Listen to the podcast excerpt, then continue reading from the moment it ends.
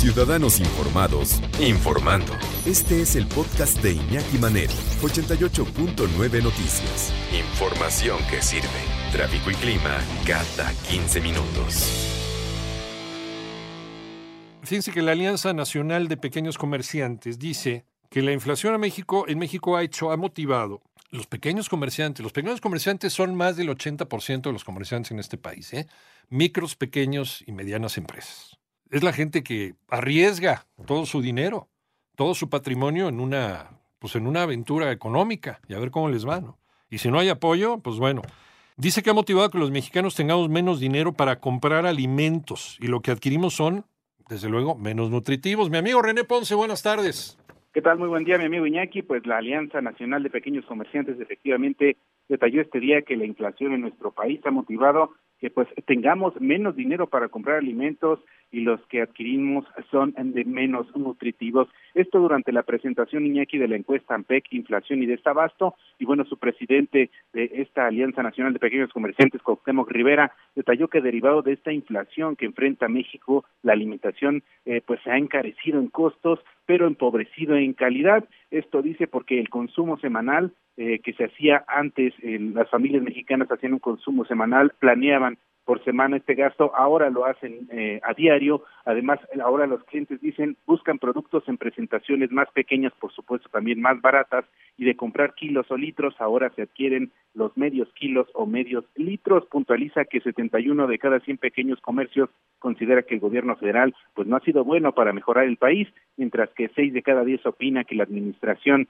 eh, de la presidencia de la República no ha mejorado la economía de México. Escuchemos. La alimentación básica de un mexicano se ha encarecido y su consumo es por pieza, es genérica y a granel y es de baja proteína y menor volumen. Que la alimentación de los mexicanos en la época post-COVID se ha empobrecido. Nos va a cobrar una factura mayor a lo que nos va a dar atrás de es a tener una salud pública más frágil de la que ya tenemos. Y bueno, Iñaki también señala que la inflación, la eliminación de los subsidios a las gasolinas, los robos al transporte de mercancías y también la pérdida del poder adquisitivo, pues han motivado que los mexicanos hayamos reducido ya a la mitad nuestros gastos en los comercios y mercados de la colonia y es que según cifras de esta misma encuesta de la AMPEC, pues de gastar en promedio entre 100 y 150 pesos diarios en pequeños comercios, ahora solo se puede desembolsar entre 50 y 100 pesos al día por la, para la compra, por supuesto, de productos de la canasta básica. Y bueno, tras destacar, fíjate, Iñaki, que las ganancias de este pequeño comercio en lo que va del 2022 se ha reducido hasta en 48%.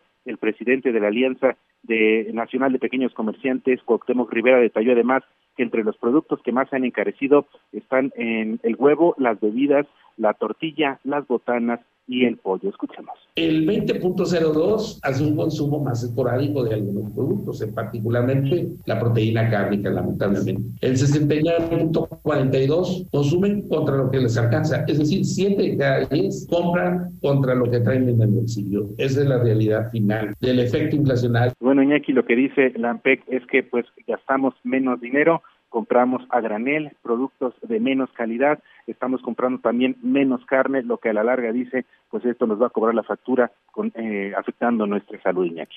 Sí, efectivamente, efectivamente, porque estamos entonces adquiriendo cosas de menor calidad y que no sabemos de dónde vengan, ¿no? Y finalmente luego también terminamos, porque es más barato, comprando productos pirata.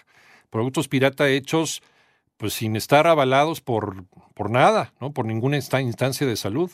Nos van a salir más baratos, pero no sabemos qué nos estamos metiendo, qué estamos llevando a casa. Y esto es empujados por eh, la carestía, porque queremos seguir llevando alimentos a casa, pero, pero pues a ver, ¿de dónde lo sacamos que nos cueste menos dinero para que se siga alimentando, alimentando, entre comillas, bien nuestra familia, ¿no? Sí, cuidado. Muchas gracias, mi amigo René.